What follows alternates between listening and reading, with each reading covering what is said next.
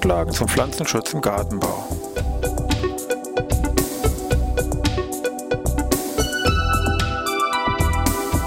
Ein wöchentlicher Podcast der Forschungsanstalt für Gartenbau an der Fachhochschule Weinstefan von und mit Thomas Lohrer. Für Gartenbaustudenten und alle anderen, die sich für Krankheiten und Schädlinge an Pflanzen, deren Biologie und Bekämpfung interessieren. Thema heute pflanzliche Abwehrmaßnahmen gegen Pilze und Co. Teil A. Ja, ich begrüße jetzt einen neuen Podcast-Ausgabe hier aus Weinstefan, Pflanzenschutz im Gartenbau. Wenn Sie selber körperlich angegriffen werden, was können Sie da machen? Gut, Sie können natürlich versuchen, den Schlägen meinetwegen auszuweichen. Sie können versuchen, zurückzuschlagen. Natürlich können Sie weglaufen. Vielleicht können Sie irgendwie eine dicke Jacke, sag ich mal, anziehen oder vorher schon und dann irgendwo sich gegen irgendwelche Schläge schützen.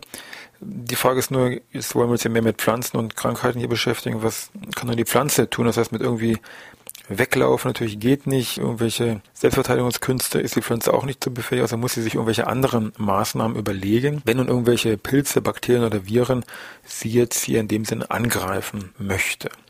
Das Thema ist ein bisschen größer, werden Sie schnell merken. Wir müssen also dieses Thema über mehrere Podcasts einfach aufteilen wenn wir da versuchen, ein bisschen Struktur reinzubringen, merken wir gleich, es gibt eigentlich zum einen eine Strukturmöglichkeit, was man sagt, man teilt es nach den Möglichkeiten ein. Die Pflanze hat nämlich Möglichkeiten hier im Bereich strukturelle Maßnahmen, mechanische Maßnahmen. Andere Punkte sind entsprechend biochemische Maßnahmen, also mit irgendwelchen Enzymen oder toxischen Stoffen irgendwo zu agieren. Das sind jetzt die beiden Hauptrichtungen bezüglich der grundsätzlichen Möglichkeiten, die der Pflanze offenstehen. Und daneben ist aber auch ganz wichtig, man muss das auch unterscheiden vom Zeitpunkt her, jetzt nicht vom Zeitpunkt her von der Tageszeit her, sondern es geht darum, wann nun diese Infektion mit diesem betreffenden Erreger stattgefunden hat und dementsprechend kann man hier wieder spezielle Maßnahmen zuordnen.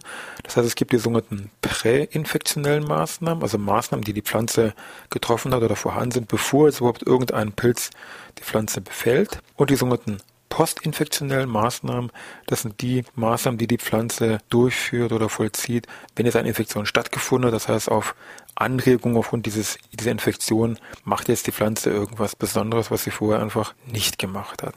Bei diesen postinfektionellen gibt es auch noch diese Besonderheit des sogenannten systemisch induzierten Resistenz, häufig auch SAR abgekürzt. Das ist ein Bereich, mit dem wir ja sehr schnell in diesem Thema Pflanzenstärkungsmittel sind, über das wir ja schon mal einen extra Podcast gemacht haben. In der Summe merken Sie aber mit diesem Thema, wie ich schon sagte, welche Möglichkeiten gibt es strukturell, dann biochemisch oder auch Zeitpunkt prä, postinfektionell. Wir rutschen doch sehr schnell hier in diese ja, Zellgewebeebene herunter. Das ist aber insgesamt doch eine sehr spannende Sache, vielleicht für die direkte Beratung, später als Ingenieur, vielleicht sagen wir es vielleicht ein bisschen weniger von Interesse, aber zum Verständnis der ganzen Dinge, gerade für diesen Infektions- Biologie doch sehr wichtig. Wir werden schon staunen, was da alles so sich im Kleinen hier irgendwo abspült und was die Pflanze alles sich für Möglichkeiten zurechtgelegt hat, hier sich gegen eine entsprechende Infektion auch ja mehr oder weniger erfolgreich dann häufig natürlich auch zu wehren. Anfangen wir aber heute mit den ganzen ja, präinfektionellen Maßnahmen, also alles, was schon vorhanden ist, bevor überhaupt jetzt hier so ein Befall mit Pilzen, Bakterien oder Viren stattfindet. Und da haben wir gesagt, das unterscheiden wir zum einen diese strukturellen Geschichten und die eben biochemischen. Und die gucken wir uns heute mal in unserer ersten Folge mal ein bisschen näher an.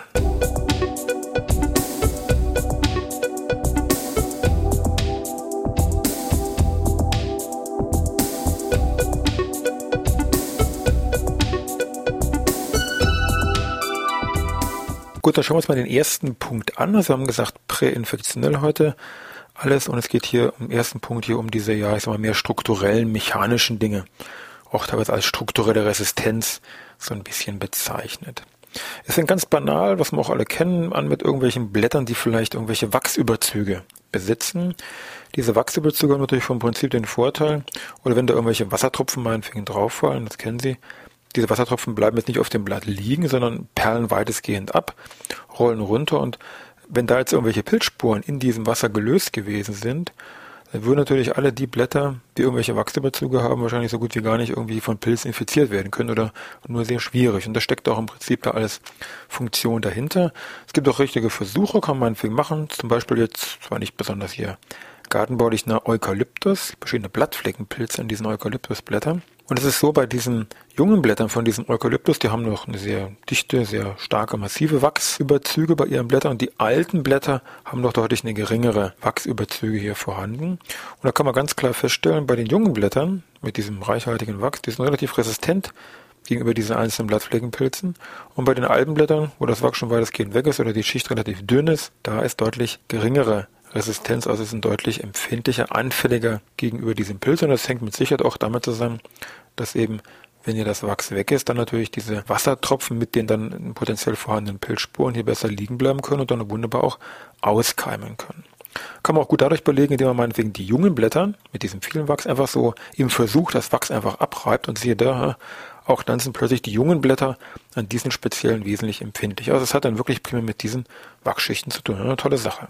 Anderer Punkt, der auch einfach vorhanden ist, sind natürlich hier die Spaltöffnungen, die Stomata bei den Blättern. Die sind natürlich da für einen Gasaustausch. Hier ist zum Beispiel entscheidend, wie viele Stomata jetzt pro Quadratmillimeter vorhanden sind. Die Stomata selber sind natürlich letztendlich eine natürliche Öffnung, durch die dann sehr leicht irgendwelche Bakterien oder Pilze hier eindringen können. Und es gibt klare Zusammenhänge, fängt bei bestimmten ja, Rostpilzen an Mais, die also auch hier über diese Stomata eindringen, dass Sorten mit einer sehr hohen Stomata-Anzahl, also pro Flächeneinheit, die sind wesentlich empfindlicher, wesentlich anfälliger gegenüber diesem Rostpilz. Und bei Sorten, die eine deutlich geringere Stomata-Anzahl pro Fläche haben, sind deutlich weniger anfällig. Also einfach nur die Zahl der Möglichkeiten reduzieren an natürlichen Öffnungen und schon sinkt die Gefahr, bei irgendwelchen Pilzen hier infiziert zu werden. Ganz logisch, aber in dem Fall wirklich dann auch ein schlagendes Argument, was auch funktioniert. Punkt drei natürlich, wir haben ganz zu Beginn schon gesagt, die sollen sich da eine dicke Polsterung zulegen. Auch dies kann natürlich die Pflanze machen, nicht nur jetzt meinetwegen durch Wachsüberzüge, Schutz aufbauen, sondern einfach nur, dass die äußersten Schichten, Cuticula Epidermis, meinetwegen der Blätter, deutlich dicker ausgebildet werden und dadurch einfach weniger hier an Krankheiten da durchdringen können. Eine andere, auch klassische physikalische Grenze im Blatt sind ja Blattadern. Werden Sie vielleicht wissen, Viele falsche Mehltaupilze zeigen in der Regel eine Symptomatik, die eben mit diesen hm, erst gelblich, dann später bräunlich verfärbten Blattflecken, die durch diese Blattadern streng begrenzt sind. Das hat nur damit zu tun, dass eben dieser falsche Mehltaupilz im Blatt lebt und diese Blattadern physikalisch kommt er einfach nicht durch. Und dadurch sind diese Blattflecken auch häufig hier begrenzt. Also Blattadern stellen eine ganz klare physikalische Grenze dar für sehr viele Pilze, die kommen da hier einfach nicht durch. Letzter Punkt ist noch allgemein, vielleicht jetzt nicht hier so spezielle Teile wie Spaltöffnungen, Blätterstrukturen und so weiter, sondern wie wächst die Pflanze? Wächst die mehr kompakt oder mehr so ein bisschen locker? Damit kann es zusammenhängen. Pflanze, die sehr kompakt wächst, hat auch sehr hohen Feuchtigkeitsanteil, den sie ja gut im Bestand halten kann. Ist meistens anfälliger gegenüber irgendwelcher Blattfleckenpilze. Paradebeispiel bei irgendwelchen Bohnen, Buschbohnen und Stangenbohne. Die unterschiedliche Empfindlichkeit hängt hier auch sehr eng mit der Blattfeuchte im Bestand zusammen. Oder auch mal bei Kartoffelsorten, Sorten, die nicht so kompakt wachsen, haben deutlich weniger Probleme mit Kraut- und Knollenfäule und die kompakter wachsen, kann sich die Feuchtigkeit besser halten und ergo haben sie auch ruckzuck mehr Probleme mit diesem Pilz.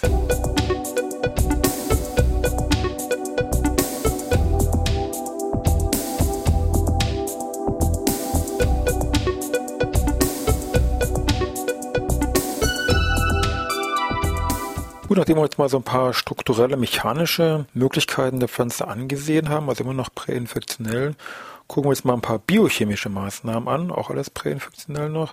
Da kann man so vom Grundsatz her unterscheiden zwischen Vorhandensein von irgendwelchen toxischen Stoffen und das zweite sind irgendwelche ja, Enzyme oder Enzymhemmstoffe. Gucken wir uns erstmal diese toxischen Verbindungen an. Kann man sich fragen, toxisch, wieso sind die nicht für die Pflanzenzelle toxisch und warum jetzt gerade für diesen Pilz oder für diese Bakterien? Sind die Pflanzen da immun oder was haben die da eigentlich für Giftstoffe? Der Grund ist eigentlich relativ einfach, einfach und effektiv, aber zugleich. Die Stoffe liegen in einer inaktiven Form vor und zwar in der Zellvakuole und zwar in einer spezifischen Bindung und eine spezifischen Form regelt als sogenanntes Glykosid. Beim Glykosid ist nichts anderes als eine chemische Bezeichnung für eine Verbindung zwischen einem ja, Zucker und Nichtzucker.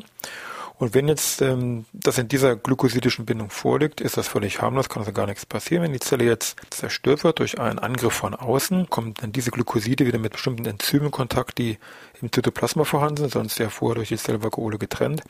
Und diese Enzyme können jetzt diese Zucker und Nichtzucker wieder spalten. Und diese Nichtzuckerkomponente, die allgemein als des Aglykon bezeichnet wird, da verbergen sich jetzt hier diese toxischen Komponenten. Bekannte Verbindungen sind hier zum Beispiel Phenole, Saponine, Senföle oder auch solche Extragruppen wie Cyanogene Glykoside, die hier mit Blausäure irgendwo arbeiten. Wir gucken uns mal diese einzelnen Sachen ein bisschen genauer an und vielleicht ein paar Beispiele dazu, dass man ein bisschen was mit Leben vielleicht versucht zu füllen. Bei den Phenolen zum Beispiel. Es gibt ein sogenanntes Glycosid-Fluorizin. Wenn das ja durch diesen Angriff von den Pilzen gespalten wird, kommt da eine toxische Verbindung raus, eben diese Phenolfluoretin. Und würde man sagen, ja und, bei was jetzt? Ja, vielleicht apfelschorfresistente Sorten. Also der Grund, warum wir manche Sorten zügig apfelschorfresistent sind, ist eben diese Bildung von diesem Fluoretin, was hier den Angreifer mein Apfelschorf zur Wechselwirkung mit den Enzymen des Pilzes reagiert, was dann zur Schädigung und zur Abtötung vom Apfelschorf führt. Prima Sache. Also hier Phenole als Beispiel, hier dieses Fluoretin, was da gebildet wird. Anderes Beispiel, andere Gruppe jetzt Saponine. Diese Saponine, wenn die freigesetzt werden, machen bestimmte Wechselwirkung mit der Pilzmembran. Letztendlich führen die dazu, dass in dieser Membran, ich sag mal, Löcher reinkommen, wie so eine Porenbildung und damit durch diese ganze Zellaustausch, was hier an Flüssigkeiten rein und raus geht oder Verbindung überhaupt völlig gestört wird und dann das der Grund ist, dass hier dann Pilze absterben. Auch hier gibt es bestimmte Namen dafür, zum Beispiel meinetwegen Tomatin bei Tomate oder Zyklamin in, ja, haben wir schon vermuten, Zyklamin Albenfeichen, also Beispiele für Saponine. Ich muss mal auch sagen, also Pilze sind ja auch nicht dumm, das heißt, die, manche bilden durchaus Gegenstrategien aus. Wir haben auch wünschen, oder eben erwähnt, diese, bei den Saponinen gibt es dieses Tomatin in Tomat, also toxische Verbindung was hier eben solche Tomatenangreifer hier in die Bresche schlagen soll. Aber es gibt eine Reihe an Pilzen, meinetwegen hier so Septoria Blattfleckenpilze, Septoria lycopersici an Tomaten oder bestimmte Fusariumarten an Tomaten, hier Forma Spezialis lycopersici. Die bauen einfach dieses Saponin, dieses Tomatin ab und damit sind die aus dem Schneider und die Schädigung ist hier gestrichen. Also auch hier sieht man schon eine gewisse Wechselwirkung. Die Pflanze hat sich irgendwas ausgedacht und wenn sie Pech hat, hat der Pilz eine Gegenstrategie entwickelt und kann dann trotzdem auf diesem Weg hier das Hindernis vielleicht hier umgehen und dann die Pflanze eben doch befallen.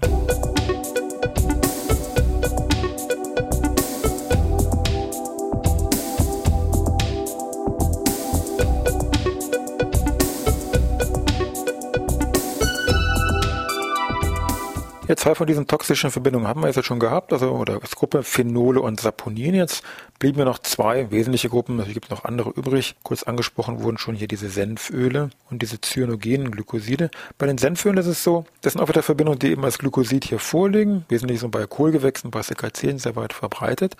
Und wenn die jetzt hier gespalten werden, wird eine wieder toxische Komponente freigesetzt, eben diese Senföle, chemisch hier als Isothiocyanat bezeichnete stark toxische Verbindung. Wer sich ein bisschen mit Pflanzenschutzmitteln auskennt, wird sich vielleicht erinnern, Isothiocyanat, da war doch was, genau.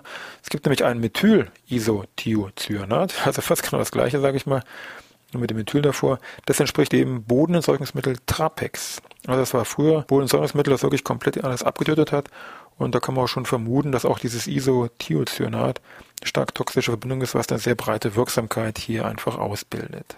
Also Senföle, auch ganz wichtiger Aspekt. Anderer Punkt hier, da taucht zum Namen nochmal auf, cyanogene Glykoside, kann man, haben wir schon kurz auf angesprochen. Es geht also hier um Glykoside, die nach ihrer Spaltung ja Blausäure, Cyanogen, Blausäure als Gas freisetzen, was es da in jedem zweitbesten Krimi irgendwo vorkommt, von Miss Marple angefangen bis zu was weiß ich irgendwo hin. Also auch die Pflanze arbeitet hier mit Blausäure teilweise auch recht erfolgreich. Ja, das wären, sagen wir jetzt hier so unsere toxischen Verbindungen, also Phenole, Saponine, Senföle, Cyanogene, Glykoside, so als Beispiel. Natürlich gibt es noch andere Gruppen, die hier bei den biochemischen Maßnahmen als toxische Stoffe agieren.